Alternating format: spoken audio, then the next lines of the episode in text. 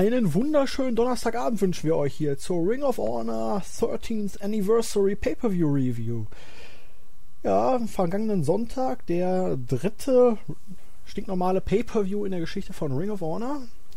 Die 13-jährige Jubiläumsausgabe. Also Mann, Mann, Mann, ist die Company schon alt mittlerweile.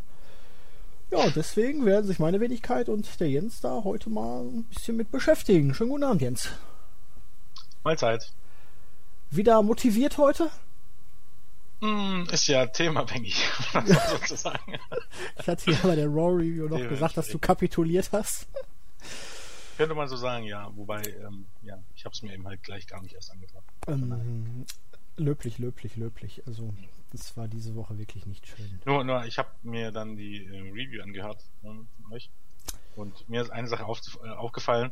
Ich habe gar nicht so richtig wirklich drauf eingegangen, glaube oder? Dass, äh, oder zumindest nicht so wie ich drauf eingegangen wäre, dass Sendo jetzt offenbar bei The Miss angestellt ist und nicht mal bei WWE. Ähm, Dieser. Das äh, habe ich mit das habe ich bewusst einfach weggelassen, weil dieser Nonsens, der tritt in jeder Wrestling-Show so oft auf. Äh, siehe Magnus und Abyss damals. Also Zum Beispiel, ja. The Miz hat Sendo quasi aus seinem WWE-Vertrag rausgekauft, um ihn bei sich anzustellen und äh, Sendo darf als Nicht-Angestellter der Company trotzdem wresteln. Ja. Denken Sie darüber nach. Storytell ja. Storytelling at his finest, möchte ich mal sagen. Bei Ring of Honor haben die Leute, die da rumlaufen, ja wenigstens eine Manager- oder Bodyguard-License, ne? Da gab's, ja, ich wollte gerade sagen, da gab es sogar eine Storyline, dass die Leute nicht mit am Ring stehen durften, weil sie ja keinen, keinen wirklichen Vertrag hatten und da musste sich Bruce Martini dann was einfallen lassen.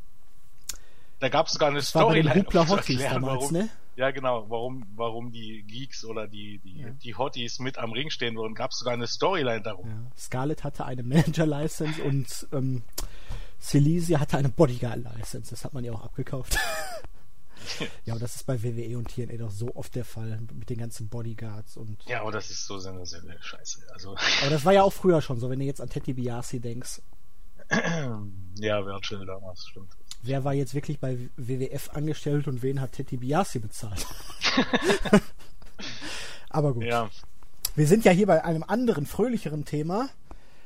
Jetzt ist eine gute Überleitung über Scarlett bringen können. Apropos Scarlett Bordeaux, sie saß wirklich sehr schön ringside und sah dabei sehr hinreißend aus. Ja, sie hat ein schönes Dekolleté, aber sie ist nie aufgestanden, so wie sonst geguckt. Sie hat ja auch sie mittlerweile nicht mehr diese feuerroten Haare, sondern so ein bisschen ja, äh, blond-lila, ne? Mhm. So eigenartig aber immer noch 10.000 Mal besser als Candice LeRae's aktuelle Haarfarbe. Oh ja. das sieht ja. eher aus wie, ich weiß es nicht, vielleicht war sie auf dem Manga fest und hat sich die falsche Haarfarbe irgendwie reinkloppen lassen und die geht nicht mehr raus. Ich weiß es nicht, aber ähm, da hat sie sich keinen Gefallen damit getan. Aber wir schweifen ab. Ja, Ring of Honor und irgendwie, zumindest am Ende der Show, könnte man das Gefühl gehabt haben, wir waren bei WWE, aber ich möchte jetzt nicht zu viel vorgreifen, denn zunächst einmal, ja, Dark Match Decade gewann gegen Reno Scum, Luster the Legend und Adam Thornstow. Ja. Ähm, sind die jetzt wirklich ein Tag-Team oder haben sie sich einfach für diesen Abend ein Tag-Team-Namen? Weil Thornstow ist doch eigentlich in Kalifornien zu Hause, da PWG in dem Gebiet rum.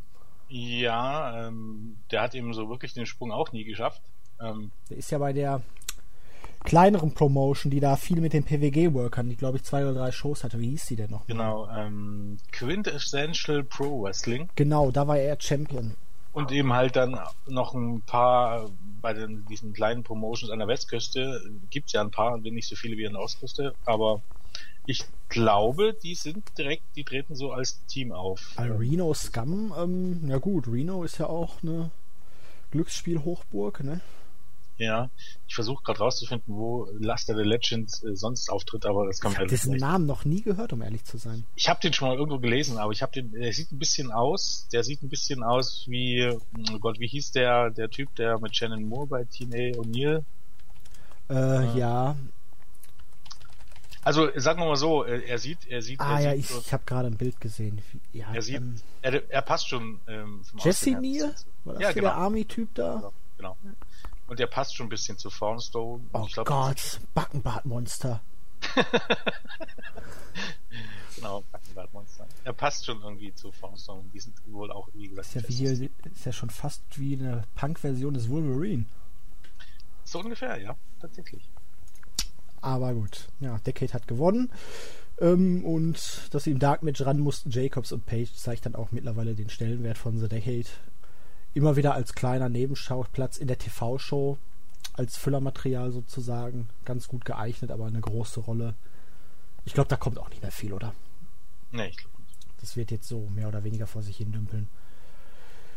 Und ja, Hype-Video, die Kommentatoren Kevin Kelly und Steve Corino haben uns begrüßt und wir hatten auch ein spanisches Kommentatorenteam. Ja. Und der Tisch ist heile geblieben. Ja, stimmt, die haben extra Tische rangeholt. Bei Ring of Honor ist alles anders. Selbst die spanischen Kommentatorenpulte überleben. Richtig. Ja, dann hatten wir einen Opener. Matt Seidel gewann gegen Cedric Alexander nach der Shooting Star Press 939. Ich würde mal ein relativ flotter Opener. Wenn ich mir die Card angucke, für mich sogar das drittbeste Match des Abends. Ja, doch, doch ja, das drittbeste Match des Abends. Relativ flott. Alexander hat so ein paar Heal-Tendenzen gezeigt. War relativ entsetzt, als Seidel hier nach diesem bösen Fall auf den Kopf und dem Michinoku Driver ausgekickt ist, als er dann hinterher auch nach dem Number Check ausgekickt ist, seinem Alexanders Finisher. Und ja, dann gab es noch Comeback von Seidel, am Ende die Shooting Star Press und Cedric Alexander wollte hinterher den Handshake mehr oder weniger nur widerwillig eingehen. Hat es dann gemacht, ist dann schnell abgehauen und ja, ein Heel-Turn ist in the air, oder Jens? Ja, riecht irgendwie danach, ja. Aber Ich es mein- könnte Alexander im Moment auch nur gut tun, oder? Ja, also, wenn man jetzt überlegt. Er ist da ein bisschen festgefahren und ähm, wobei man ja, ja. Normalerweise müsste man ja irgendwann mal Liefel wieder den TV-Titel abnehmen und Cedric Alexander wäre da vielleicht eine Option. Aber dafür gibt es ja eigentlich, wenn man es so sieht, viele potenzielle Herausforderer. Ich hatte auch gedacht, dass Alexander nach der Fehde gegen Strong auf den Titel geht. Ich kann mich noch an ein Interview von Anfang 2014 erinnern, wo er auch gesagt hat, dass er bis Ende des Jahres den Titel haben möchte oder zumindest in der Nähe des Titels sein will, in einer Titelfehde. Ähm, Mission failed, oder? ja, na in der Nähe ist ja alles ein bisschen relativ. Ich meine, gefühlt sind 15 Leute in der Nähe. Ja, aber um Aber- glaubhafter Contender zu sein und einen Anspruch auf ein Titelmatch zu haben, musst du ein Match gewinnen. Und wann Ja, hat Alexander ja. mal ein Match gewonnen? Ja, vollkommen richtig. Also, das ist im Moment nichts und ich denke auch, ein Hilton könnte ihm vielleicht ganz gut tun. Ähm, ja, wie ihr schon sagt, ist das Match das drittbeste. Also ich würde tatsächlich vielleicht mehrere Matches irgendwie auf Platz 3 setzen, die ich ungefähr alle gleich gut fand.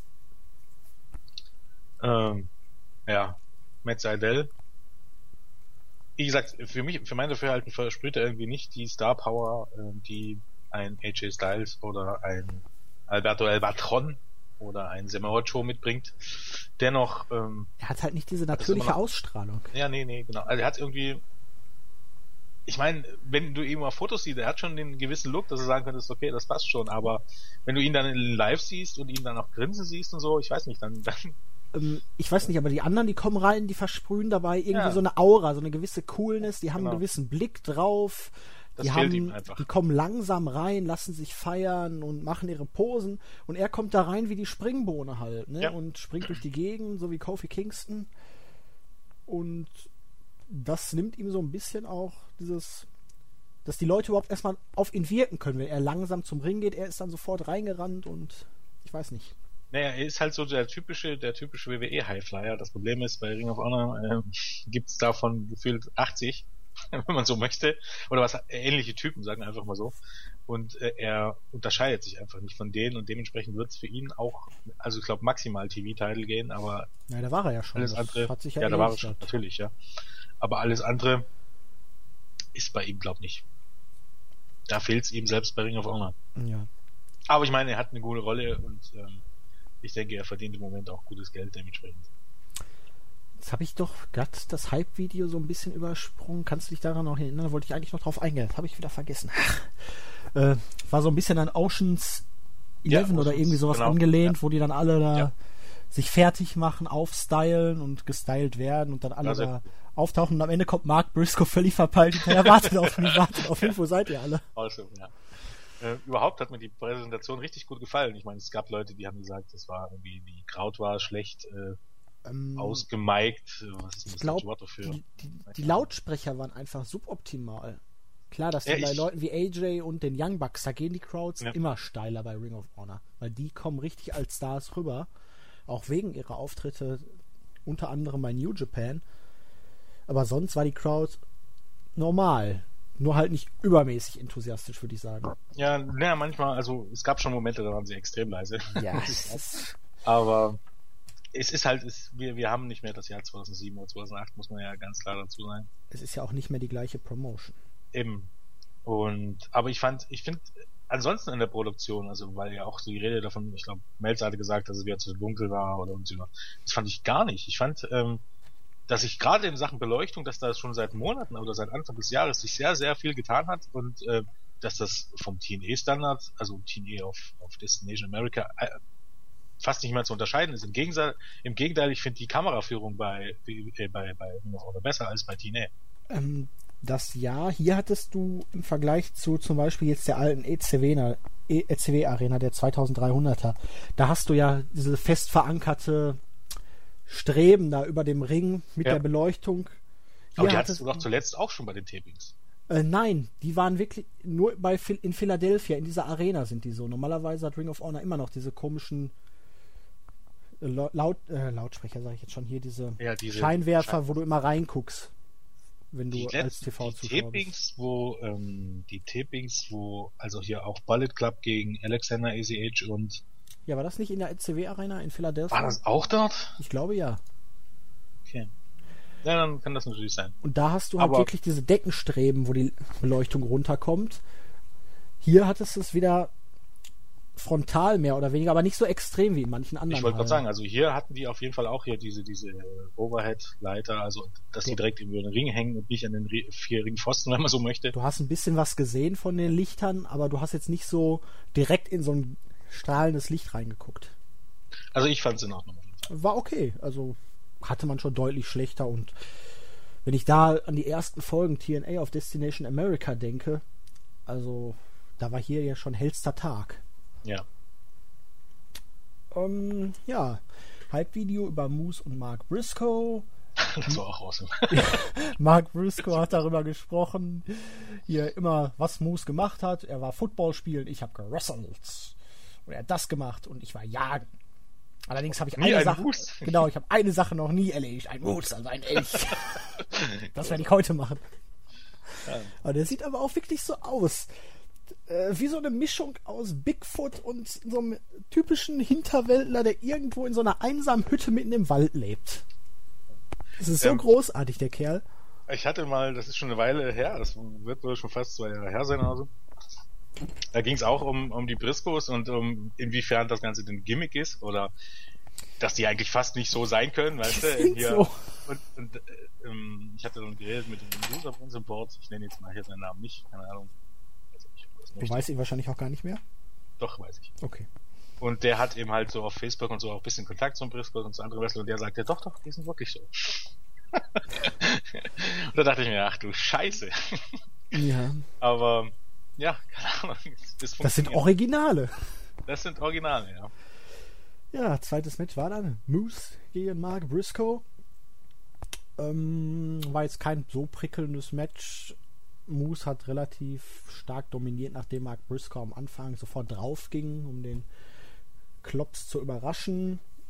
Es gab dann draußen ein paar harte Aktionen, zum Beispiel Fallaway Slam gegen die Ringabsperrung und Mark Briscoe kämpfte sich zurück, zeigte einen Blockbuster aus dem Ring, Cactus Jack Elbow. Ich liebe diesen Move. Und am Ende war Mark Briscoe dann doch wieder am Drücke, konterte Moose aus, wollte sich gerade umdrehen und fing sich dann den Spear ein. Ende 5.30. Und Moose wollte dann hinterher auch eigentlich einen Handshake mit Mark Briscoe machen, allerdings weder Scott meinte, nein, das machen wir nicht. Ja. Und Moose ging dann weg. Und Stokely Hathaway, also der frühere Ramon, schien von Vedas Ansicht nicht so ganz überzeugt zu sein, weil er war dann doch eher, hm, hat das Match gewonnen, fairer Junge und wirkte zumindest auf mich so. Ja, ähm, das eigentlich ist ja, was ich daran ironisch finde, oder was heißt ironisch, das ist das falsche Wort, aber es ist schon wieder so überstürzt. Moose hat, Moose ist gegen wen ist er denn geturnt? Gegen RD Evans. Ja. Ja, war so nicht. Äh, gegen RD Evans geturnt und dann ähm, mit, mit Scott und Hathaway zusammen und ohne, ähm, dass es jetzt für Moose seitdem irgendeine Storyline gab, äh, deutet sich jetzt irgendwie schon der Turn an. Ist ein bisschen. Wahrscheinlich möchte man auf der Moose, Moose-Welle reiten. Ja, okay. Wobei er ist ja nie der ganz klare Heel gewesen jetzt bei den Fans, ne? Er ja, ist nee, halt einfach nur Moose. Ich war ja, ja überrascht, wie steil Melzer und Alvarez auf ihn gingen. Ich, ne? ähm, ich ähm, finde nicht, dass der jetzt irgendwie großartig anders war. Also der hat sich jetzt ein bisschen Form. verbessert, allerdings, ich weiß nicht, bei WWE, weil Melzer meinte, ich weiß jetzt nicht unbedingt, wie er redet, aber so schlecht kann das eigentlich gar nicht sein. Ne? Melzer hat wohl Best in the World letztes Jahr nicht gesehen. Das war grottig, also. Und die Ausstrahlung ja, von einer nassen Scheibe Toastbrot.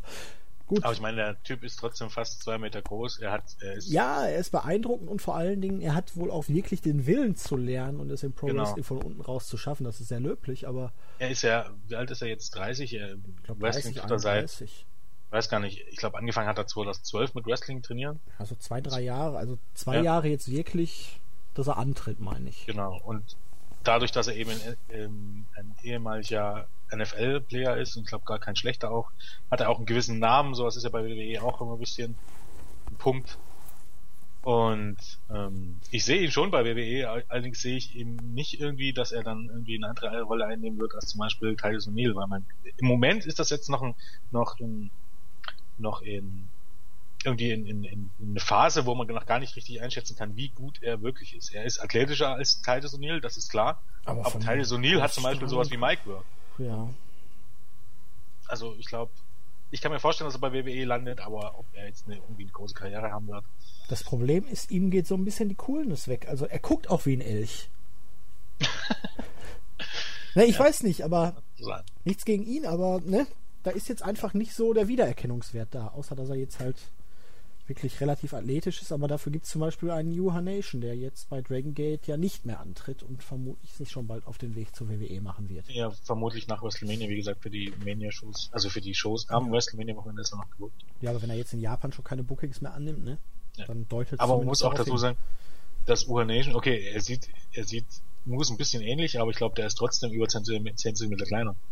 Also der gute Moose ist schon ein ziemlicher ja, Brocken. Ja. Ja, bei Ring of Honor sehen die alle immer groß aus, wenn sie wirklich mal 10 cm größer sind. Ich glaube, der ist 1,90 und Ur Nation ist plus 1,85. Okay. naja. 1,96 ist Moose. Oh. Okay. Also, das ist selbst für WWE-Verhältnisse heutzutage schon. Ist einer der größeren. Ja, das ist wohl wahr.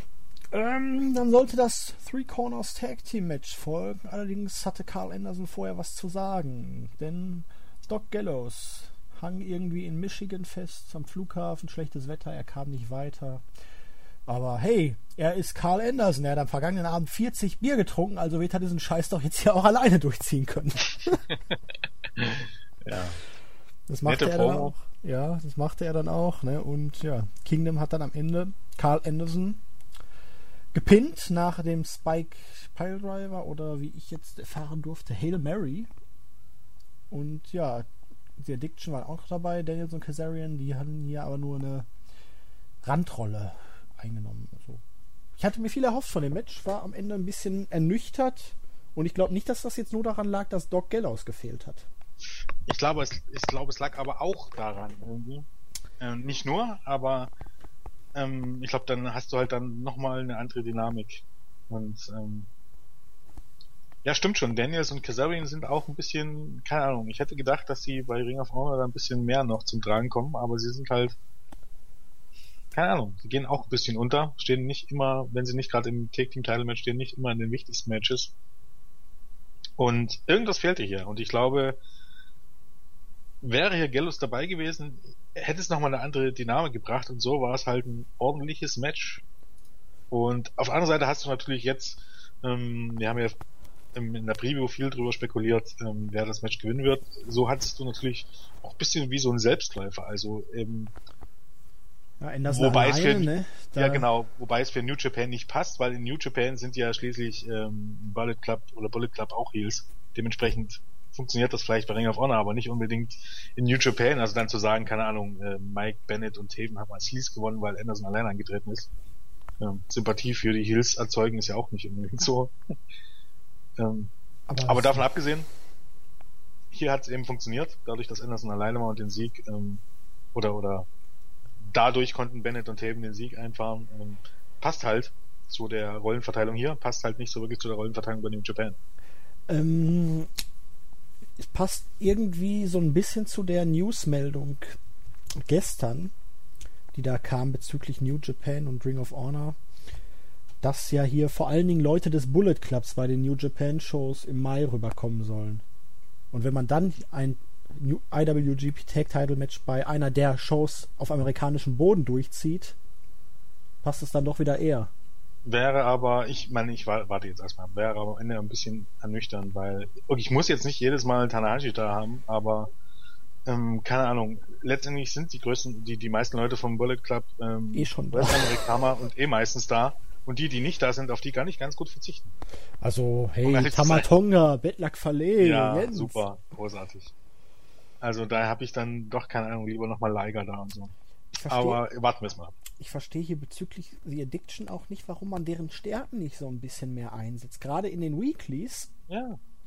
Die sind okay, ja eigentlich bei Entertainment Gold. Genau, bei den Pay-Per-Views, okay, wenn man ihnen jetzt keine große Titelrolle oder so geben will, aber gerade in den Weeklies könnte man sie ja auch in Promos und so immer wieder einsetzen und in irgendwelchen ja. sprachrelevanten Fäden, aber das nutzt man überhaupt nicht. Ja, zumindest, keine Ahnung, was für die zum Beispiel angestehen könnte, wäre doch mal eine ordentliche Fehde gegen Kingdom. Ja, zum Beispiel, ja. Beispielsweise. Wortduelle mit Maria und Daniels Kazarian, das könnte durchaus unterhaltsam sein. Denke ich auch. Aber na, mal gucken, wie es jetzt weitergeht. Ich mag die beiden trotzdem noch, aber. Ja, sie sind hier irgendwie ein bisschen untergegangen bisher. Ich möchte übrigens nochmal sagen zum Thema, wie groß ist Moose. Äh, Moose ist genauso groß wie Luke Harper. Oh, 2 Meter 2? Nein, Luke Harper ist 1,96. Der ist nicht 2 Meter 2? Ich dachte, Luke Harper ist über 2 Meter. Also sagen wir mal so, ich habe jetzt zwei englische Quellen aufgetan und die sprechen beide von 1,96. Ich war mir immer sicher eigentlich, auch, dass Luke Harper über 2 Meter, Meter ist. Jetzt gucke ich mal auf WWE. Er wirkte nur so klein, weil er ein bisschen schlachsiger war. Ja, auf wwe.com geben die 1,96 an. Ja, aber Wikipedia auch. Huh. Und wie groß ist dann Eric Rowan? Der ist 2,3 Meter, drei, angeblich. Okay. Ist der wirklich groß? Ja, ich meine. Ja, ist ja auch wurscht. Auf jeden Fall. Aber fast. Da kann man mal sehen, wie, wie Harper mal eben wie ein absoluter Riese wird, obwohl er unter zwei Meter ist wie sich die Zeiten ändern. Ja, solange man ihn nie äh, Big Show gegenüberstellt, ne? Ja, aber Big Show ist halt wieder so groß, dass es dann auch nicht mehr so auffällt. Nee, Big Show ist einfach nur zu groß und klobig. Ähm, Hype-Video Roderick Strong gegen The Decade und dann hatten wir das Match. Das Grudge-Match. Roderick Strong gewann gegen BJ Whitmer nach dem End of Heartache. War am Anfang relativ ausgeglichen. Jimmy Jacobs war bei den Kommentatoren.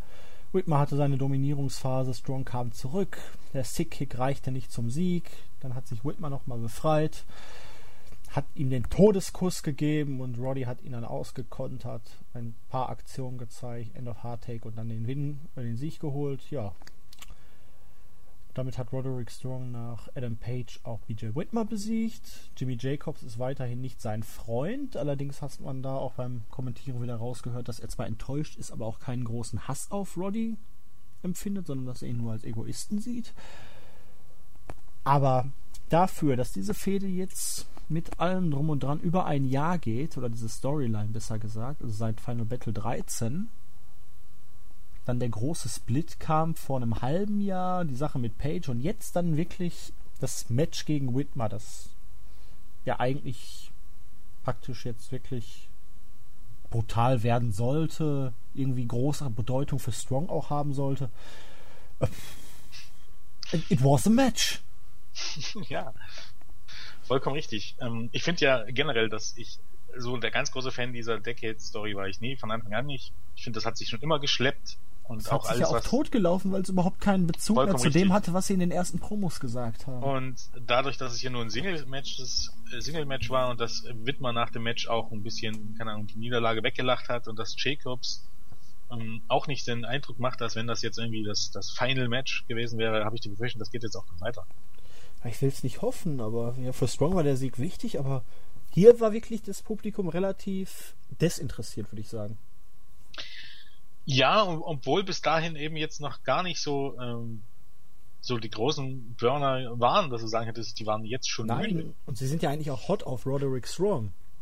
Da sind, gehen sie eigentlich immer Ja. steil, aber irgendwie diese ganze Decade-Geschichte, die kitzelt die Fans, auch in Amerika nicht. Nee. Ähm, Und BJ Whitmer so, ist halt einfach. Nein, ich sag jetzt nicht, was Steve Corino sonst immer sagt, aber und auch zum Match muss man sagen, das Match war jetzt nicht schlecht, aber ich meine, es war, lief jetzt auch nicht alles rund, was äh, eigentlich auch schon ein Wunder ist, wenn du überlegst, wie, wie lange stehen die beiden, die beiden stehen ja wahrscheinlich zusammengerechnet schon über 25 Jahre im Ring. Ähm, muss man sich ein bisschen wundern, aber es hakte an allen Ecken und Enden. Es war sicherlich nicht das schlechteste Match des Abends oder irgendwie sowas, aber ähm, keine Ahnung, irgendwie fehlte was. Ja, irgendwie auch die gewisse Emotion, die gewisse Intensität, ne? Ja, irgendwie.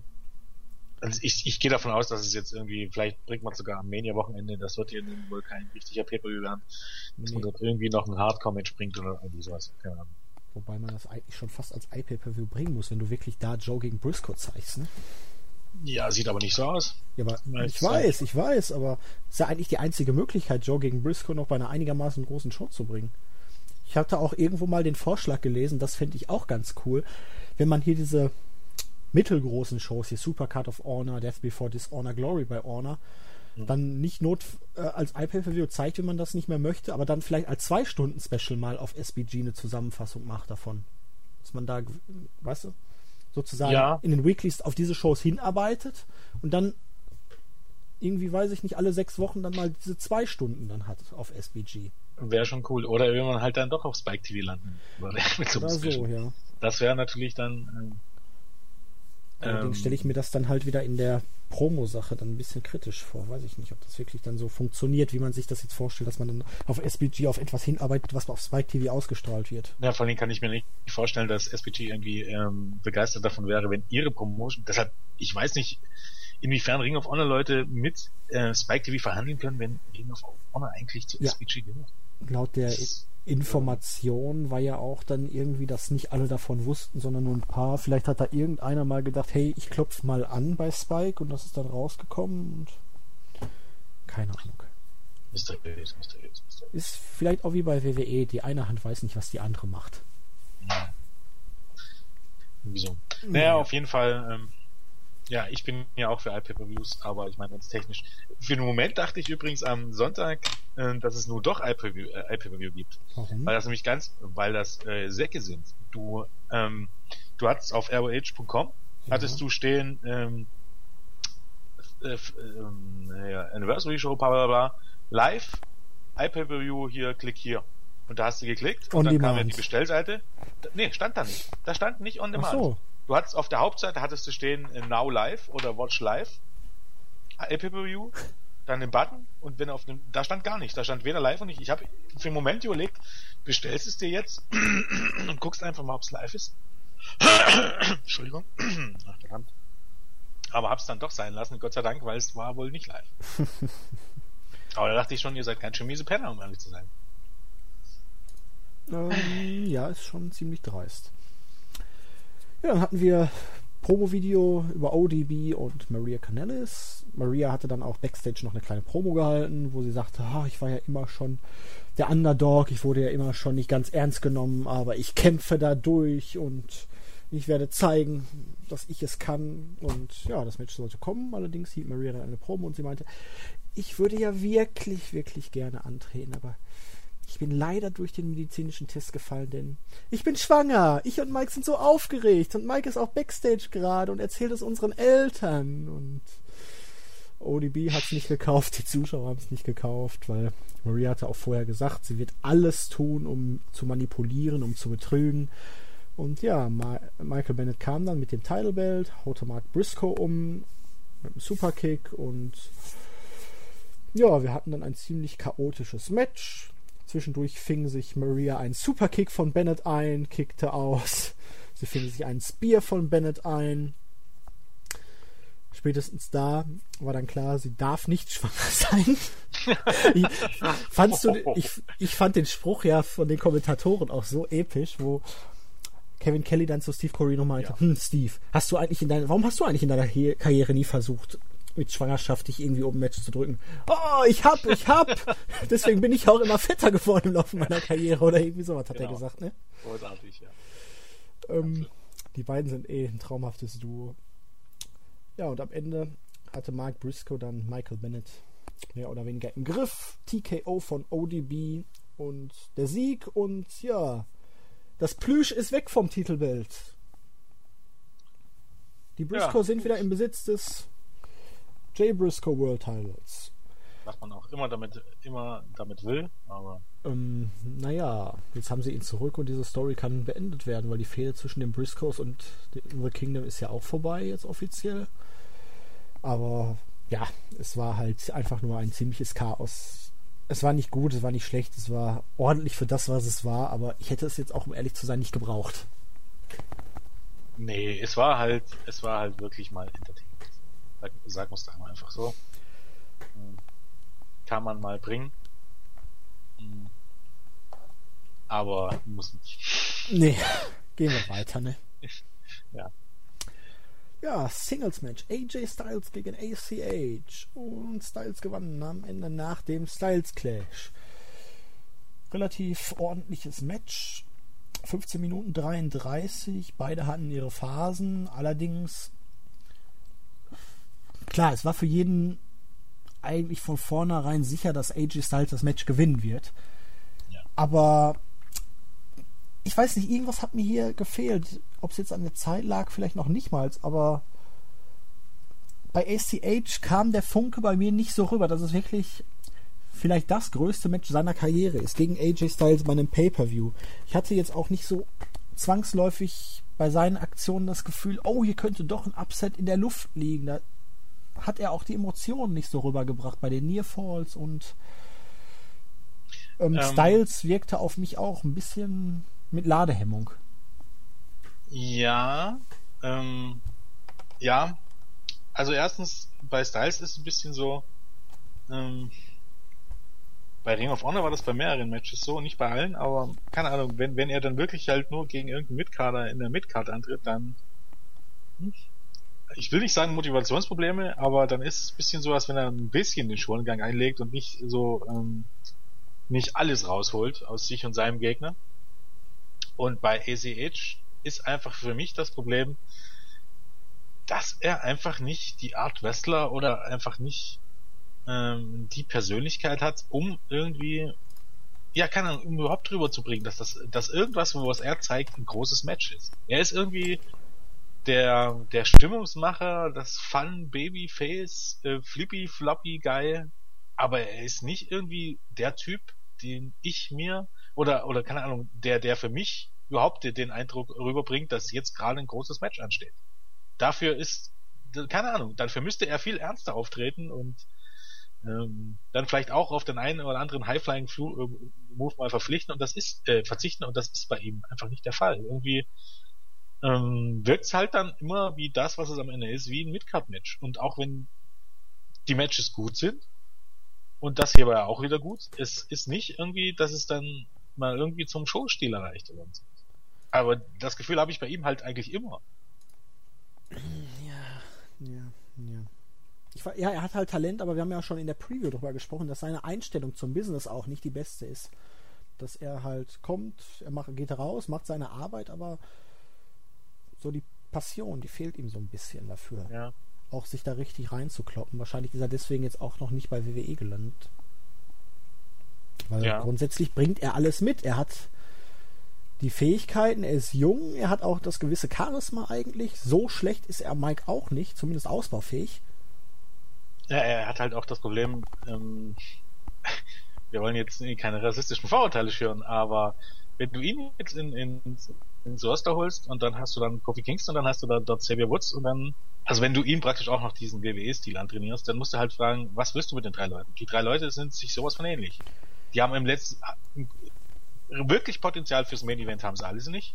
Am Mike sind die alle nicht so der Burner und vom Stil her sind die am Ende des Tages relativ ähnlich. Naja, man könnte sagen, das würde ja eigentlich perfekt zur WWE passen, wo jeder heutzutage gleich ist.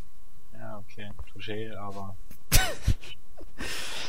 ja, keine Ahnung. Ja, nee, gut.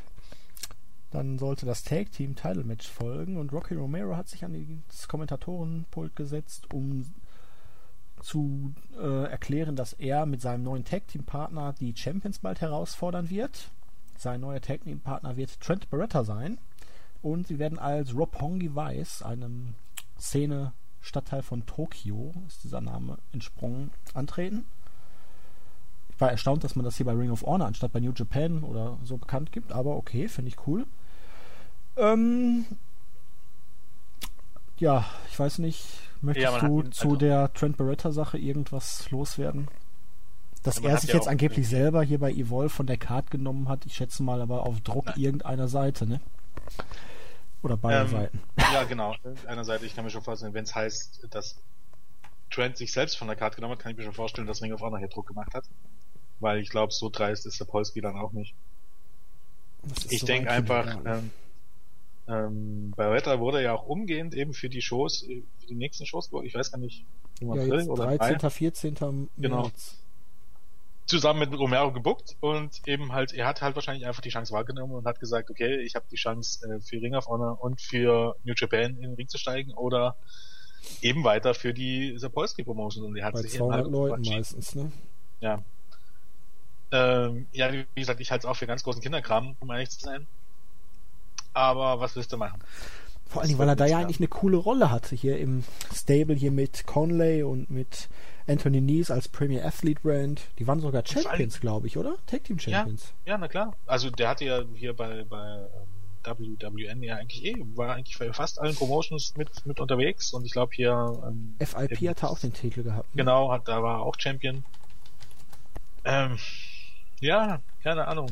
Ähm, ich verstehe vor allem auch nicht, warum diese, diese, diese Fehde zwischen Ring of Honor und Zapolsky weitergeführt wird, weil letztendlich ist doch Ring of Honor gar nicht mehr die Promotion. Selbst die Leute, die dort noch irgendwie, die damals das, das Sagen hatten, ja, keine Ahnung, die sind jetzt auch, auch mehr oder weniger unter dem Banner von, von SBG. Ich meine, Silken und so ist noch da, aber ich verstehe nicht, warum man das irgendwie nach so vielen Jahren immer noch aufrechterhält. Das will mir nicht in den Kopf. Mir auch nicht. Und, Weil ja. am Ende des Tages ist, ist, ähm, ist hier ähm, Sapolsky und seine, seine WWN-Promotion sind keine Konkurrenz. Überhaupt gar nicht. Nee. Und vor allen Dingen Leute, die jetzt keinen Exklusivvertrag bei Ring of Honor mehr haben, wie Strong oder so, die treten ja auch mittlerweile für beide Promotions an. Da ist es dann okay. Was mich vermuten lässt, dass Beretta einen Vertrag unterschrieben hat. Ob ich, bei New Japan. Ich schätze mal mit bei New Japan und deswegen ja. darf er dann bei Ring of Honor antreten, wenn er da keine Buchung hat. Genau, so denke ich. Aber er ist amtierender Open the United Gate Tag Team Champion da. Noch mit. Da kann man, da, ja, da muss man mal abwarten. Ja, die, ich glaube, die haben Freebird Rules, ne? Nies und Conley dürften die Titel dann wahrscheinlich behalten. Vielleicht tritt er ja dann doch am WrestleMania-Wochenende auf, wer weiß das schon. Warten wir einfach mal. Ja, auf jeden Fall hatten wir dann das Match des Abends mal wieder. Red Dragon mit Shayna Baszler. Oder Baszler? Baszler? Baszler, ich. Ich sag einfach Basler. Basler. jo gewannen gegen die Young Bucks nach einem Pin an Nick Jackson nach dem Chasing the Dragon. Ja, relativ typisches Young Bucks Red Dragon Match, wie immer stark, viele Spots. Aber eigentlich hatten die Young Bucks das Ding dann schon im Sack. Es gab nach draußen zwischendurch einen Indie Taker, es gab einen Chasing the Dragon und dann auf einmal hat Shayna Basler den Referee rausgezogen, den Pin unterbrochen Hinterher haben einer von den Bugs mal einen Pin unterbrochen, auch den Referee rausgezogen, also Even Steven Jens. ja, ja so am Ende hatten dann aber dann doch Red Dragon den Vorteil und haben das Ding dann durchgezogen und sind damit weiterhin die ROH Tag Team Champions und ja, Basler, Basler, auch Teil der Four Horsewomen, war Backstage war auch noch eine andere von, von äh, wie hieß die denn nochmal? Ja, die Jessamine. Jessamine, Jessamine ne? Ja, genau, Duke. die war auch da. Schöner Name, Jessamine, gefällt mir. Ähm. Es ist, es ist, es ist erstaunlich, ähm, um das jetzt mal kurz aufzunehmen, bevor wir, bevor wir das Match eingehen. Ähm, am Tag davor war ja PWG, wo Melzer auch war. Und eben Rousey und ihre Horsewoman waren ja auch schon da, beziehungsweise die Horsewoman, also die restlichen, die waren da zweimal schon. Ähm, ähm, Rousey war einmal. Und am Samstag, also am Tag vor Ring of Honor, stand ja der UFC Pay-Per-View an mit, mit Rousey. Und als Melzer dort war, hat er eben halt auch hier die Hausnummer getroffen. Und das erste, was sie ihm gefragt haben, war, wie war es bei PWG? Und die wären wohl alle gern dort gewesen, also Rousey auch, aber es war eben halt das Event, das ihm da mal unglücklicherweise dazwischen kam. Dann war ja auch noch Evicta, also diese MMA-Frauen-Promotion am gleichen Wochenende auch noch. Und am nächsten Tag waren sie beim Ring of Honor. Und es ist schon erstaunlich, wie eben tatsächlich auch solche wie im Moment es den Anschein macht, dass das, keine Ahnung, Indie-Wrestling bei, zumindest bei den MMA-Leuten, aber eben halt auch bei, bei anderen Leuten wirklich äh, in zu sein scheint und ähm, keine Ahnung, ähm, das freut mich irgendwie, weil ja. Ich muss auch sagen, dass ihm, Bessler ja. hier einen fantastischen Job gemacht hat. Ja. Sie hat gewisse Ausstrahlung, sie hat gut agiert, hatte ein gutes Timing dabei. Ich hoffe, dass man es ihr nicht verbieten wird von UFC-Seite. Man hatte ja hier diesen Tom Lawler. Tom, Tom Lawler. Tom Lawler. Ja. Und der hat hier auch da als Red Dragon Begleitung bei Best in the World agiert. Ja. Nur dann kam ja, glaube ich, laut Melzer eine Meldung von TMZ, dass Ring of Honor kurz davor steht, diesen Tom Lawler unter Vertrag zu nehmen und das war das UFC ja. dann doch wieder zu viel. Und deswegen hat, glaube ich, Melzer dann oder Alvarez im Observer Radio sofort gesagt, äh, TMZ, die wird keinen Vertrag bei Ring of Honor unterschreiben. Wenn ihr das hier hört. Nein, ja. aber das, das ist halt auch wieder, keine Ahnung, wie man eben TMC auch nicht ernst nehmen kann. Die berichten ja. über, letztendlich über was. Ich meine, wir haben ja auch Beispiele hier in Deutschland. Du willst doch jetzt nicht etwa auf vier Buchstaben anspielen? Doch. Und äh, die Nachrichten über die Verpflichtung eines gewissen ähm, in Deutschland bekannten Fußballers. Ähm, wenn Leute, die von einer Materie äh, keine Ahnung haben über etwas berichten, kommen da falsche Sachen drauf. Also ich glaube, es stand zu keinem, zu keinem Moment bin ich davon ausgegangen, dass Tim, Tim Wiese, ich nenne es jetzt mal meinen Namen, bei WWE einen Vertrag unterschreibt, ohne einen Dreier zu absolvieren. Und dieser Eindruck wurde ja von einer gewissen Zeitung mit den vier Buchstaben immer wieder gemacht. Und ich hatte dann auf Twitter auch mit einem gewissen Autor, der für diese Zeitung schreibt, eine Diskussion. Du meinst etwa den Autor, der jetzt heute oder gestern den Artikel hatte, wie viel Wurst steckt in Conchita, oder wie viel Mann steckt in Conchita Wurst oder irgendwie so? Ich weiß nicht, ob es der gleiche war, aber. Ähm, der Bild Metal Reporter. Ja, aber ich glaube, der war für die Visa-Artikel, wie es sich rausstellt, gar nicht verantwortlich und er hat aber dann mehr oder weniger zugestanden, dass er die Artikel anders geschrieben hat, weil er sich bewusst war, dass ein Tim Wiese hat vermutlich in einem Monat mehr verdient als Prince David und Kenta bei NXT in einem Jahr. Ja. also können wir uns ja mal die, die Wahrscheinlichkeit ausrechnen, dass sich ein Tim Wiese für vielleicht 50.000 oder 60.000 Euro äh, äh, Dollar Dollar, noch nicht mal Euro. Das sind vielleicht 50.000 50 Euro irgendwie so oder 55.000 Euro im Jahr anfangen wird bei NXT oder im Performance Center Wrestler zu trainieren. Wie groß die Wahrscheinlichkeit ist? du siehst das aus der falschen Perspektive. Er hat ja schon Geld. Jetzt macht er das nur noch ja, aus ja. der Laune heraus, weil er Spaß ja, daran hat. Weil, weil ja, nee, und genau das ist das, was mich so aufregt. Dass nämlich dann in der, Entschuldigung, dass wir jetzt total abschweifen, aber dass in der Öffentlichkeit dargestellt wird, als Wrestling einfach mal so ein das Wrestling ungefähr das gleiche ist, wie sich bei, bei hier, keine Ahnung, ähm, bei Sat 1 oder RTL in irgendeine Show zu setzen, wo Videoclips eingespielt werden und du gibst dann dann Kommentar dazu. Oder bei ARD irgendeine so Quizshow mit Prominenten. Ja, es wird, es wird angezeigt, dass du was machen kannst, da gehst du hin und dann hast du einfach mal Spaß und machst das einfach mal. Ähm, Jens, aber das kommt doch, weil WWE das den Zuschauern vorgaukelt. Weil man doch ja, selber in den eigenen Shows darstellt, dass die Leute nichts Besonderes sind, dass die Leute austauschbar sind und dass jeder x-beliebige Promi da die eigenen Wrestler vermöbeln kann. Ja, stimmt. Hast du natürlich recht. Das ist ein hausgemachtes Problem vom Marktführer. Ich habe übrigens heute beim Durchseppen heute Morgen, als ich wach geworden bin, da kam auf RTL, oh, was war das? Irgendwas mit Anklagen oder Verklag mich doch oder wie das hieß. Boah, diese Dialoge. Wenn ich mir das anhöre, das müssen alles Leute sein, die sich auf irgendeinen Zeitungsartikel gemeldet haben, hier Laiendarsteller gesucht. Ja, klar. Was Boah, so was großartig. Kann ich nur jedem empfehlen. Sollte er sich mal angucken, dann weiß man, was schlechtes Fernsehen ist. Da findet man WWE dann großartig gegen. Also so als Motivationshilfe. Aber wir schweifen ab. Wir waren beim Tag Team Title Match. Ähm, nicht so gut wie das Match letztes Jahr bei oh, was jetzt Global Wars oder War of the Worlds? Ich verwechsel war das immer. Erste, ja, Global erste. Wars. Global Wars. Ja. Aber es war dennoch gut.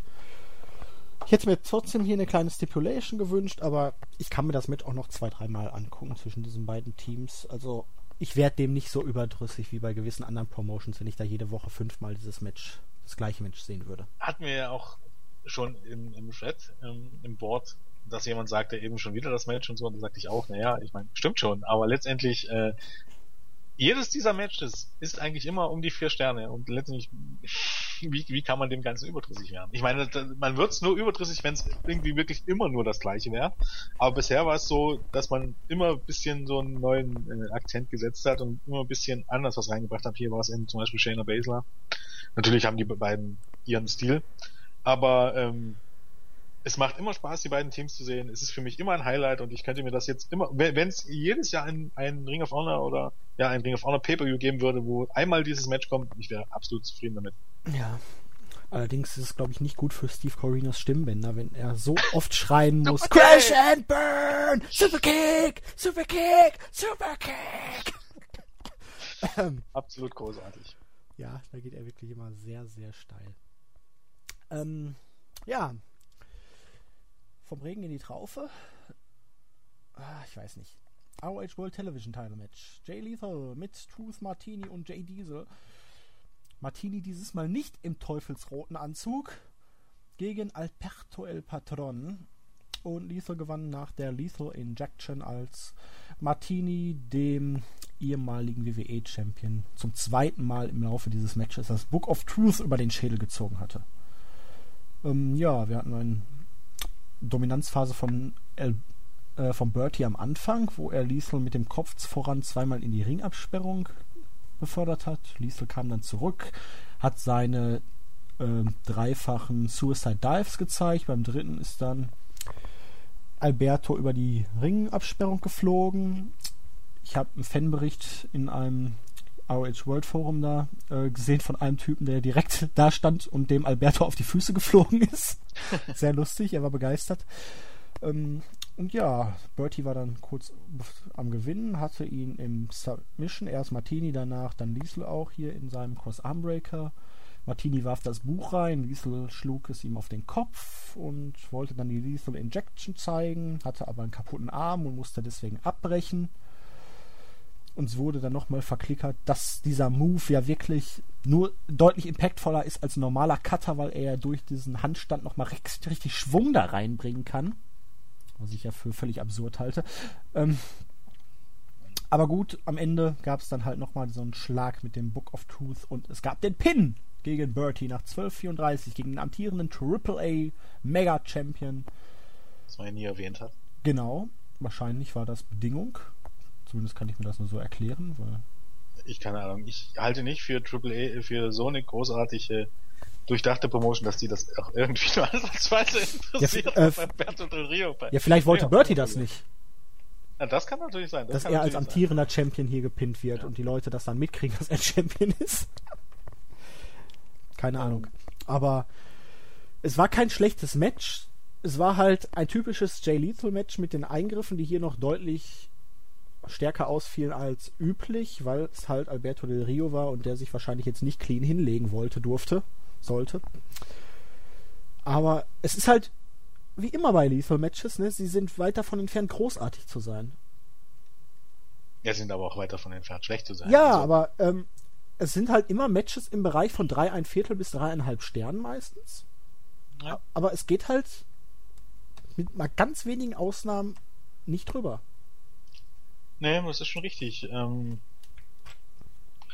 und das fehlt nicht, irgendwie seinem. Run. Er hat jetzt viele Leute besiegt, aber diese ganz großen Matches irgendwie, die fehlen mir noch bei diesem wirklich überragenden zweiten Title Run.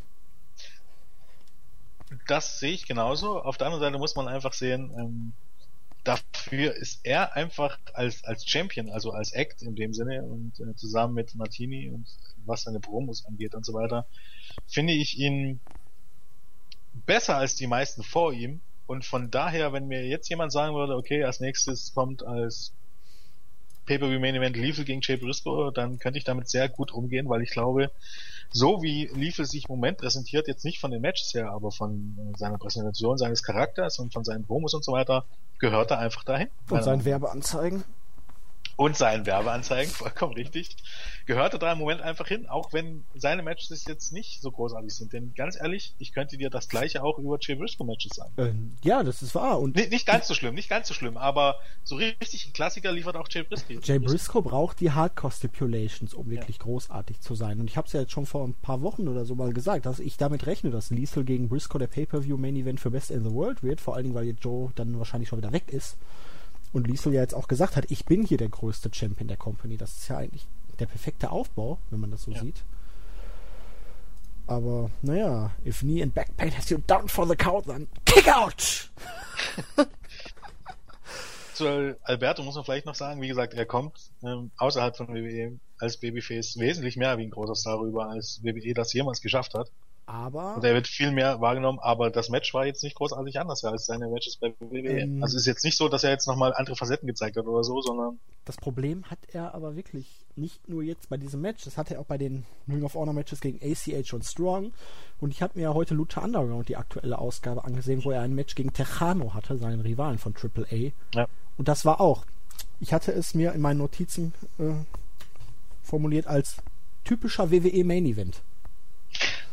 Es war nicht schlecht, aber es war relativ langsam geführt. Du hattest diese typische Dominanzphase des Heels, das Comeback nach dem Superplex dann und nach so einem relativ kleinen Big-Time-Move. Es gab dann hinterher noch so diesen Double Stomp, wenn der im Three, Tree of Woe hängt, weißt du, da Kopf über.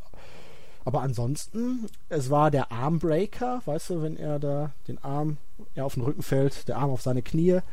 Ja. Er, er hatte äh, seinen Step-Up Enziguri, nur dieses Mal gegen den Oberschenkel.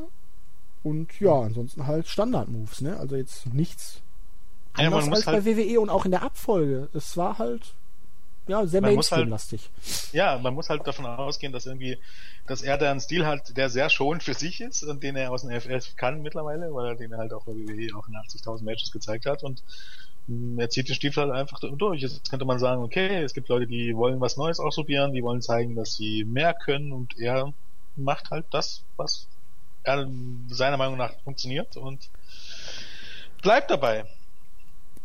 Ähm, es ist ein bisschen enttäuschend, wie ich finde, weil eben auch die Crowd war während des Matches total tot, fand ich. Ähm, die sind dann stellenweise wieder aufgewacht, aber stellenweise war da echt, ähm, also als als so die Moves wieder Backcracker kamen und so, keine Ahnung, die Crowd machte, gab keinen Ton mehr von mich während des Matches. Und das fand ich dann schon ein bisschen bezeichnend. Dafür, dass eben eigentlich beide Wrestler im Moment relativ fort sind und eigentlich auch vom Publikum meistens gute Reaktionen bekamen. Ja, was soll ich dem da noch zufügen? Ja, gar nichts. Wir gehen weiter in Main Event. Ja, wie gesagt, das Match war trotzdem gut, aber es, ähm, ja. Ich, das wäre zum Beispiel eines der Matches, also das Match wäre, wo, wo, ich sagen würde, das war ähnlich gut wie der Opener. Also das, die sind irgendwie so Ach, bei nee, Da gefiel so. mir der Opener dann doch einen deutlichen Ticken besser. okay. Aber es ist natürlich auch Geschmackssache. Ja, der Main Event sollte anstehen, aber erstmal kam dann noch Samoa Joe raus.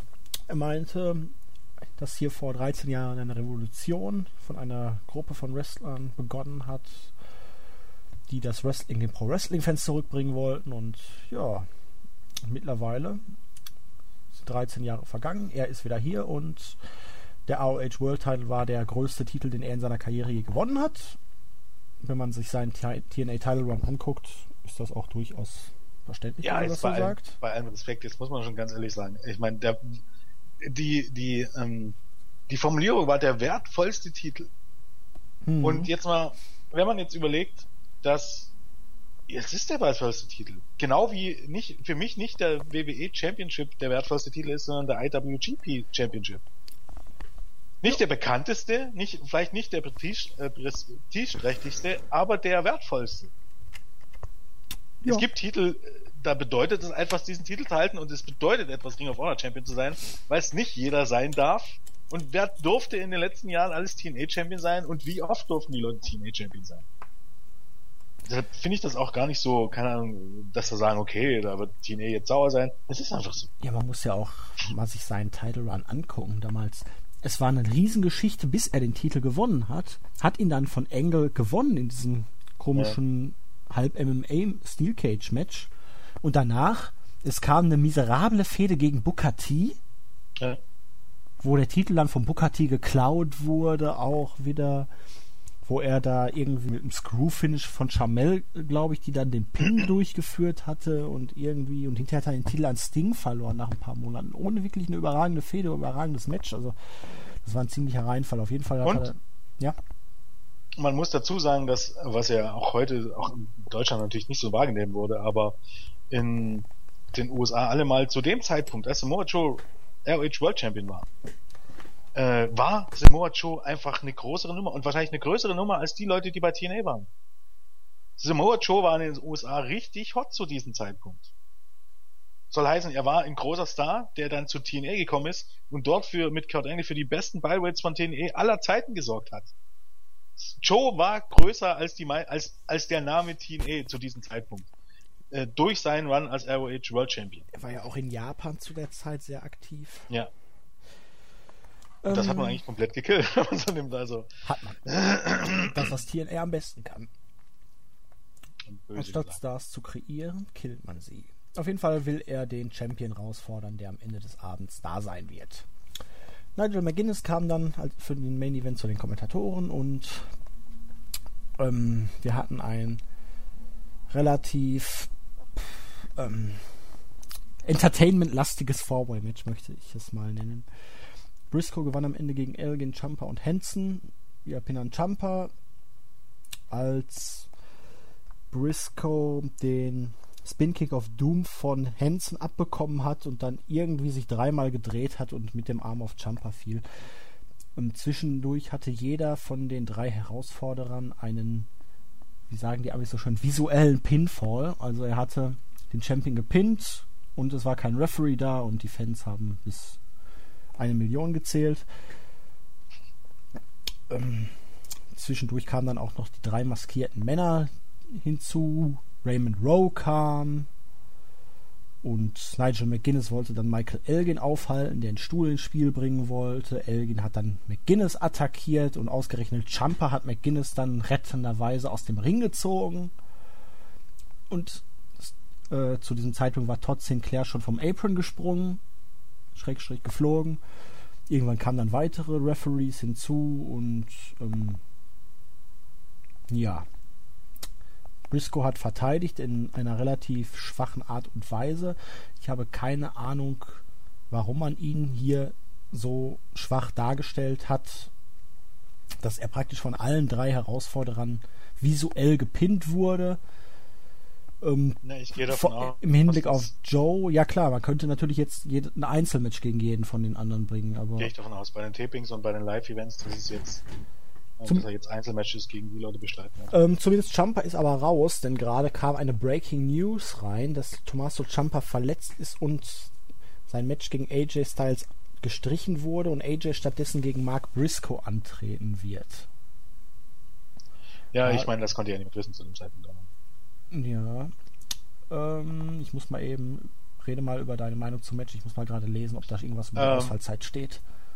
Okay. Ähm, ja, wir haben es ja schon angedeutet. Ähm, ich mache jetzt einfach keinen Held raus. Wenn das ganze Match bei TNA gewesen wäre, hätte ich es absolut zerrissen und so ähm, ist es auch hier nicht viel anders. Es war too much. Ähm, letztendlich war die Matchzeit, glaube ein bisschen über eine Viertelstunde. Ähm, 16 Minuten, 16,5 Minuten die ersten paar Minuten waren auch gut und jeder durfte mal glänzen und das war das typische Ring of Honor Multi-Man-Match äh, mit vielen Spots ähm, und das war spektakulär und das war alles gar nicht schlecht. Aber irgendwann dann war es mir einfach viel, viel zu viel und es fühlte sich an wie ein Main Event von TNA oder wie, keine Ahnung, wie ein Main Event beim WWE Pay-Per-View.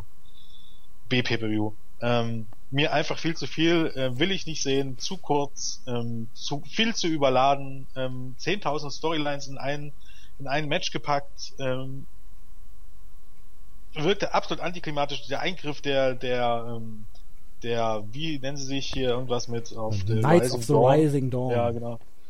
Ähm, die waren ja schon vorher schon beim El Patron Match, hatten ja glaube ich nicht. Erwähnt, Die waren, waren auch beim Tag Team Title Match im Publikum. Echt, da haben sie gar nicht. Die sind bei jedem Titelmatch in letzter Zeit im Publikum gewesen. Mhm. Und dann kam Ray Rowe raus und, und machte den Save. Den, er alleine hat zugereicht, um die drei Leute in die Flucht zu schlagen. Auch interessant. Und dann Ey, der Michael... hat Stahl im Arm, Jens. Ja, das ist richtig. Lex Luger 2.0. Nein, er ähm, hat wirklich Stahl im Arm. Ja, Lex Luger hatte auch ja? wirklich Stange im Arm. Ja? Das war die Storyline. Ich glaube 93, als er zur WWE kam, dass er seine Matches dadurch gewann, bis er dann so einen Armschoner nehmen musste. So, habe ich ja nie gesehen damals. Da war ja. ich noch jung. Lange her. Ähm, dann hat sie Nigel mit Guinness, der den Safe machen wollte und fast, fast von Elgin arretiert wurde und Jumper zog ihm raus. Dann hast du die Storyline, die drinnen vorkam. Vor allem es war einfach ähm, viel zu viel. Warum wollte Nigel den Safe machen in einem Match, wo es keine DQ gibt? weil es halt doch Ring of Honor ist und es ist ja nicht offiziell so, dass es in diesen Matches auch bei WWE keine DQ gibt. Das wird ja nie ähm, irgendwo erwähnt, aber du kannst niemanden disqualifizieren, weil ja dann, ne? Eigentlich, du schreibst ja die anderen beiden. Ja, aber eigentlich hätte zum Beispiel auch Maria ihr Match direkt gewinnen müssen. Immerhin wurde sie von einem Außenstehenden mit einem Superkick und einem Spear attackiert. Eigentlich hätte sie via DQ gewinnen ja, müssen. Na, na, vollkommen richtig, ja. Das war absolut unlogisch. Ja, richtig, haben wir gar nicht erwähnt. Natürlich ist das vollkommen unlogisch. Nur weil derjenige derjenige, weil das einfach das Ding ist, woran erkennst du jetzt, dass etwas ein Turn ist oder nicht? Verstehst du? Also Eine Reaktion, oh nein, das wollte ich nicht, Baby. ja, ja, ja, na, natürlich. Das ist aber auch, auch interessant. Darauf sollte es ja gehen, aber natürlich, äh, vollkommen richtig. Ähm, ODB hätte durch DQ verlieren müssen, weil, ja, definitiv, zu 100 Prozent. Ähm, ja, davon abgesehen, so ein VW-Match, ähm, obwohl ich hier geschrieben habe, Singles-Match, ich Idiot. Du hast auch geschrieben via Pin an Jumper nach der Elgin-Bomb von Elgin. Das war auch falsch. Jens, wo warst du? Am Ende war es der Spin-Kick auf Doom, der Briscoe auf Jumper geworfen hat. Ja, aber Jumper hat vorher die Elgin-Bomb abgekommen. Ach so, so. Mensch, erzähl ja. mir doch. ähm, das war ja dann gemeint, was, ja? Also Ach wurde nach der Elgin-Bomb. Aber Briscoe hat also sich schön gedreht am Ende, ne? Ja. Dreimal. Wie so eine kleine Pirouette. Ne? Ja. Nee, aber ich fand den auch absolut grütze, den Main Event. Ich habe da richtig gesessen und geärgert. Weil, ähm, vor allen Dingen, es macht überhaupt keinen Sinn. Auch hinterher der Auftritt von Samoa Joe. Wahrscheinlich wusste man zu dem Zeitpunkt noch gar nicht, was mit Joe jetzt genau ist. Man wollte ihn einfach schnell bringen. Aber du hast doch jetzt eigentlich hier den Main Event für den nächsten Pay-Per-View aufgebaut. Du hast doch jetzt ja. eigentlich den Leuten, die den Pay-Per-View gekauft haben, das Gefühl gegeben, das ist jetzt das nächste große Match und dann findet das bei irgendeinem ja. Live-Event statt, was nicht mal ja. von den Zuschauern gesehen werden kann? Das kann man ja so nicht sagen. Also wir warten jetzt mal ab. Es findet nicht beim nächsten Pay-Per-View statt, aber es findet bei Supercard of Honor statt und das ist nun mal traditionell einer der größeren ja, Ring of Honor Shows. Ja, aber wenn du sie doch nirgendwo sehen kannst? Ja, wenn die das genauso machen wie hier, ist das ja umgehend nach der Show online. Ja, aber das kauft doch keiner. live sehen, das kauft aber doch kaum einer. Ja. Da sind die Zahlen im Arsch, genau wie beim DVD-Verkauf. Das muss man ja, es ist ja jetzt nicht so der große Unterschied zum iPay-Per-View. Also, ja, live ist dann immer was anderes. Nach, ja, aber ein iPay-Per-View, der nach zwei oder drei Tagen kommt, da gehe ich mit dir mit, das ist, ist nix. Aber ein iPay-Per-View, der umgehend nach der Show on ist, das ist dann trotzdem also selbst bei den Amis schon wieder spät Stunden. am Abend, ne? Sehr spät. Ja, natürlich, aber ähm, äh, wobei man gucken müsste, wann das ist, weil ja, das ist ja auch Westküste. Sein, ja. Das ist Westküste, von daher ähm, abwarten. Wenn, wenn die es schaffen, das sofort anzubringen, sehe ich das nicht das Problem, weil drei Stunden Spoilern aus dem Weg zu gehen, dürfte jetzt nicht das Ding sein. Aber so wie weil ich der Honor so kenne, wird es dann wahrscheinlich wieder eine Road Rage Ausgabe geben. Ich bin mal gespannt, ob jetzt nächste Woche wenigstens dann direkt eine neue Ausgabe der TV-Show kommt, wenn man äh, Samstag die Tapings hat. Oder ob jetzt dann nochmal drei Wochen irgendwelche alten Highlights oder vier Wochen wiederkommen. Weil ich finde ja jetzt eigentlich, die eine Woche ist schon wieder zu spät. Eigentlich müsste man jetzt, wie damals diese eine WWE-Show bei dem Schneesturm, wo sie nicht richtig machen konnten. Warum ja. jetzt nicht eine Show produzieren, wo sie ein paar Zusammenfassungen zeigen und dann die Leute backstage interviewen nach ihren Matches und sowas halt eine Stunde lang zeigen. Damit kannst du doch eine Stunde füllen. Ja, vollkommen richtig. Mit Kommentaren zu den Matches und irgendwelchen Konfrontationen im Backstage-Bereich, um schon was aufzubauen. So wie es Raw gemacht hat am Ende. Ja, genau. Also nach, nach, was war's, nach Rumble. Genau. Ähm, Sowas wäre doch ja, für Ring of Honor ja. perfekt für 45 Minuten. Ja, vollkommen richtig, bin ich auch der Meinung. Dann kannst du ein paar 10 sein. Notfalls kannst du ja das Dark Match aufnehmen und das zeigst du noch als genau. Main Event. Genau, dann hast du halt ab nächster Woche, dann eine Woche zur Produktion sollte doch reichen. Dann kannst du dann. Bin ich auch der Meinung, loslegen. aber bei Ring of Honor bekommt man das nicht gebacken. Ich weiß nicht warum. Und ich glaube auch noch nicht, dass Super Card of Honor direkt nach der Show online sein wird. Das ist sehen, das wird ein, zwei Tage dauern. Hm. Weil es eben halt nicht so gefilmt wird wie der Pay-Per-View, sondern wieder anders und also ich hoffe immer noch auf ein Live-Pay-Per-View, aber eben, da es eben trotz allem ja irgendwie eine große Show ist. Zumindest die Crowd dürfte gut sein und die sind ja jetzt schon ausverkauft seit Wochen. Liger wird auch Überhaupt da sein. muss man ganz ehrlich sagen, dass eigentlich die meisten Ring of Honor Shows ähm, in letzter Zeit immer um die 1000 oder sogar über 1000 haben. Also meine Fresse, da hat sich einiges getan. Also im Grunde tritt man TNA damit richtig in den Arsch. Ja, Live-Events auf jeden Fall. Ähm, ja, am Ende hatten wir dann noch diese Konfrontation mit Briscoe und Joe und ja, der nächste Pay-Per-View ist Best in the World am 19. Juni. Wieder im Terminal 5 in New York City. Finde ich suboptimal. Final Battle war schon da und das war nicht die beste Stimmung und man kann da auch wieder nur 1000 Leute unterbringen. Ja, das verstehe ich ihm halt auch nicht. Warum da nicht eine Halle suchen? Muss ja da nicht New York sein. Warum da nicht Chicago ja. oder Philly? Nochmal hier die 2300er Arena. Da kriegst du, glaube ich, als Wrestling-Veranstaltung 1500 oder so zumindest unter. Ja, zumindestens, ähm, wenn ich sehe, dass ich Shows mit 1000, naja gut, man, es kommt immer davon, was die Miete für Ja, aber in New York hast du zum Beispiel im Manhattan Center immer die 2000, 2300 oder so bei den letzten großen Veranstaltungen ausverkauft gekriegt.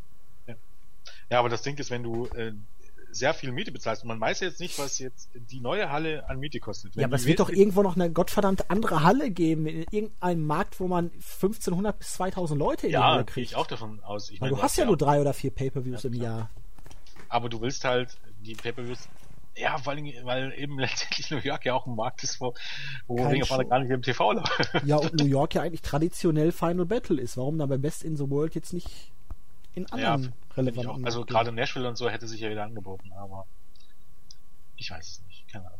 Vielleicht hat man nichts Besseres gefunden. Ich habe keine Erklärung dafür. Ich um, bin auf jeden Fall auch gespannt, was da der Main Event wird, weil letztendlich Adam Cole ist irgendwie raus, AJ Styles ist irgendwie raus, Samoa Joe wird's nicht. Um, irgendwann. Adam Cole soll ja im Mai spätestens zurückkommen, ne? Aber ich kann mir nicht vorstellen, dass er den jetzt wieder gegen nee, Briscoe äh, nicht gegen Briscoe, nein. Ja. Was glaubst du denn, wer hinter den Knights of the Rising Dawn steckt? Also, jetzt es war ja... Waren's die, äh, jetzt waren es äh, The Kingdom wohl. Man hat ja auch hier den Climax gesehen und den ähm, Twist of Fate. Und der dritte soll wirklich Adam Cole gewesen sein. Ich dachte ja erst Maria Canellis, weil er so schmächtig aussah, die Person. Meinst du wirklich, dass es Kingdom war? Und die, dass nicht bloß die Moves angebracht wurden, also von. Äh, und nein, es sollten unter der Maske sollten sie Kingdom sein, ob sie es am Ende sind. Ja, nee, ich meine aber, äh, die haben gesagt, dass es der Kingdom ist, aber es könnten ja irgendwelche drei andere Typen gewesen sein, die nur die gleichen Moves benutzt haben wie The Kingdom. Weil, also wie, ich habe gelesen, dass an diesem Abend The Kingdom unter der Maske gesteckt haben soll. Aber es soll ja eher ein Täuschungsmanöver sein. Ja, ja, genau, so meine ich das ja. ja. Ich glaube nicht, dass hinterher The Kingdom entlarvt nee, wird, eben, weil eben, die waren auch schon mal bei einem Match. verwirrt und ich dachte gerade, Nein, das ja die waren auch schon mal bei einem ich Match Überraschungsgegner, jetzt verrate ich einfach mal, wer da drunter steckt. Nein, die waren ja auch schon mal bei einem Match von The Kingdom anwesend. Zwei ja. davon. Ich glaube, ja. nur, nur an diesem Abend im Main Event sollen Cole, Bennett und Taven unter den Masken gesteckt haben. Ja, na gut, das, das kann schon sein. Ich habe keine Ahnung, ehrlich zu sein. Ähm, es muss ja eigentlich auch eine große Nummer sein, aber da fällt mir dann auch wieder keiner ah, ein. Komm jetzt wieder mein, nicht mit Red Titus und Cliff Compton am Ende wieder, weil der soll auch mal zurückkommen. Du, eben, ich, ich draußen, das ist halt, keine Ahnung, das ist immer ein bisschen, ich habe keine Ahnung, am Ende sind es Red eben Red Titus und Cliff Compton, oder? Ich weiß es nicht, ähm, es könnte natürlich auch Matt Hardy sein, am Ende sind es Matt Hardy und Jeff Hardy, weil ich weiß, ich weiß es echt nicht. Also es müssten ja jetzt schon mindestens drei sein. Ein größerer, ein mittlerer und ein schmächtiger. ein größerer, ein mittlerer, ein schmächtiger. Ja, sind es wieder in Peace? nee, glaube ich nicht. Aber, nee, ich weiß es nicht. Also, aber ich, ich kann mir jetzt zum Beispiel auch nicht mehr die Bravados vorstellen, weil das wäre auch einfach keine große Nummer und es wäre aber ganz lustig, wenn es ja, auf einmal irgendwie eine TNA... Das kann ich mir vorstellen, weil die kannst du dann verkaufen auf, oh, ja, Bravados sind zurück und sie haben sich verändert und bla bla bla. Ja. Das kannst du dann immer noch so verkaufen also mit den Masken und so macht ja eigentlich dann wirklich Sinn, dass es eine Invasion von irgendwelchen Leuten gibt, die vorher bei. Noch. Ja, ich weiß. Oh, geht mir das langsam. Ich will das auch nicht. Ab... Ja, aber äh, wir wissen mittlerweile, Delirious ist auch nicht der beste Booker. Ja, aber man, ja. Ob es jetzt von den Sapolsky Promotions sind, vielleicht sind es auch wieder irgendwelche TNA-Leute. Ich sag ja, am Ende ist es Matt und Jeff Hardy und noch ein Mantra. Oder hier, äh, Team 3D, wer ja. weiß. Es sind die American Wolves. David Richards ist back. Ja, David Richards ist jetzt bei Evolve. Der hat sich jetzt, ähm, ist der Ersatz für Beretta übrigens. Ja? Oh. Ja. Aber der hat sich doch jetzt auch die Tage für irgendeinen anderen hingelegt. War es Eddie Kingston? Ich glaube ja, ne? Bei ähm, ja, bei AEW, ne? Ich glaube ja. Äh, Jens, dein Fazit? Es war, wie gesagt, von vorne bis hinten eine gute Show. Es war aber keine Burner-Kracher-Megashow. Ähm, es war kein Match dabei, was wirklich schlecht war, also was jetzt richtig, richtig schlecht war, aber ja, herausragend, herausragend war eben vor allem das Match um den Tag Team Titel sehr gut waren, Styles gegen AJ äh, Seidel gegen Alexander. Styles gegen AJ. Äh, Styles gegen ECH. ähm, dann waren noch Seidel gegen Alexander war noch gut und ähm, irgendwie dann auch ähm, Lethal gegen El Patron. Das Three Corners Match war auch noch in Ordnung, aber danach war es irgendwie, Mhm. ja, ja, Es ist halt schwierig, weil ich fand die Card vorher stark. Ja. Sie war eigentlich vielleicht sogar einen Tacken besser als Final Battle, aber das konnte man irgendwie dann am Ende doch nicht halten. Aber ja, ich war nicht enttäuscht, aber der Main Event hat dann vielleicht auch die Stimmung ein bisschen gekillt und das Ganze in der Gesamtbewertung ein bisschen schlechter jetzt wirken lassen, als es am Ende war. Aber ja, es war in Ordnung. Es geht besser, es geht schlechter. Äh, man muss ja auch immer die Vergleiche ziehen. Ähm, vergleiche ich jetzt die Show mit Fastlane, Uh, dann war die Show hier besser. Weil von, von der Bewertung oder von, von kannst du sagen, das Take Team Championship Match war ungefähr genauso stark wie der Main Event von Fastlane. Und der Rest, was bei Fastlane geboten wurde, hatte stellenweise nicht das Niveau wie das, was bei Ring of Honor geboten wurde. Das Problem ist einfach, hätte man ein Match weggelassen, dann hätten, Ja. hättest du mit Entrance und so, ob jetzt das Damenmatch oder Moose gegen Mark Briscoe, hättest dann nochmal 10 Minuten gehabt, die du dem Main Event hättest geben können. Und wenn du vorher nochmal 10 Minuten mehr hast, dann wären die Eingriffe vielleicht auch gar nicht mehr so dramatisch ins Gewicht gefallen, einfach weil es jetzt so überhastet und durchgerusht wirkte. Ja, Ey, letztendlich, ich meine, es hat auch, ja, okay, ich meine, wir sind aber auch verwöhnt im Moment. Ja, die Card Honor. wurde aber auch irgendwie geistreich zusammengestellt. Du kannst jetzt also aber auch nicht irgendwie sagen, dass du irgendwie zwei Matches zusammenfasst, so ein Take-Team-Match. Das, das funktioniert halt nicht. Du hast das Three Corners Take-Team-Match, das, das The Kingdom ja wahrscheinlich gegen den Bullet Club gewinnen sollte, um das aufzubauen. Du hättest jetzt also nicht sagen können, steckst du da Styles mit rein und machst da irgendwie ein Sechs-Man-Take-Team-Match raus, dann war der Kingdom raus gewesen. Und dann hätte das ja keinen Sinn mehr gemacht, dann, die hätten dann Bullet Club nicht besiegen können. Moose sollte overgebracht werden, Roderick Strong gegen Whitmer sollte, musste irgendwie auf die Card. ODB gegen Maria wollten sie irgendwie zu Ende bringen. Äh, wie gesagt, AJ Styles musste dann letztendlich ein Singles Match. Äh, was hättest du weglassen wollen? Hast halt Ja, das ist das Problem. Ja, ah, ich weiß auch nicht. du hättest nur die Möglichkeit, dass eben früher wäre das kein Problem gewesen. Da wäre die Stunde, äh, die Show halt vier Stunden oder fünf Stunden gegangen.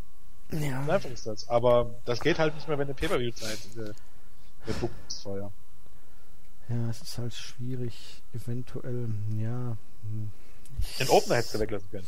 Ja, aber die, du wolltest Heidel wahrscheinlich auch Ja. und den Turn von Dingens dann irgendwie. Genauso wie du ja.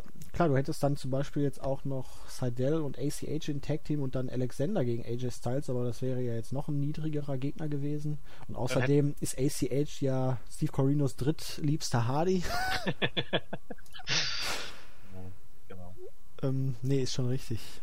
Und man muss sagen, ich glaube, man war bis auf zwei Minuten ran. Ja, ja. Also halt- zwei Minuten vor fünf war die Show zu Ende. Also man hatte jetzt auch keinen wirklichen Spielraum mehr. Nicht wie bei WWE, dass dann eine Viertelstunde Zeit ist oder zehn Minuten oder so. Die waren doch schon gut in Sachen Zeitplan. Na gut. Dann würde ich sagen, machen wir Schluss für heute hier. Yep. Wir schauen dann mal, wie sich das jetzt Ganze entwickelt. Sollte die WrestleMania-Show vielleicht doch noch ein iPay-Per-View werden, will ich eine Preview nicht ausschließen. Na, ich würde mal behaupten, also wir besprechen das jetzt nachher noch. Ich habe da schon den Plan, wie, wir das machen. Alles klar, dann wünschen wir Ja. euch noch einen schönen Abend und schaut morgen, beziehungsweise hört morgen wieder rein, weil morgen kommt dann noch SmackDown, NXT und Lucha Underground. Und ja, dann bis die Tage. Tschüss. Tschüss.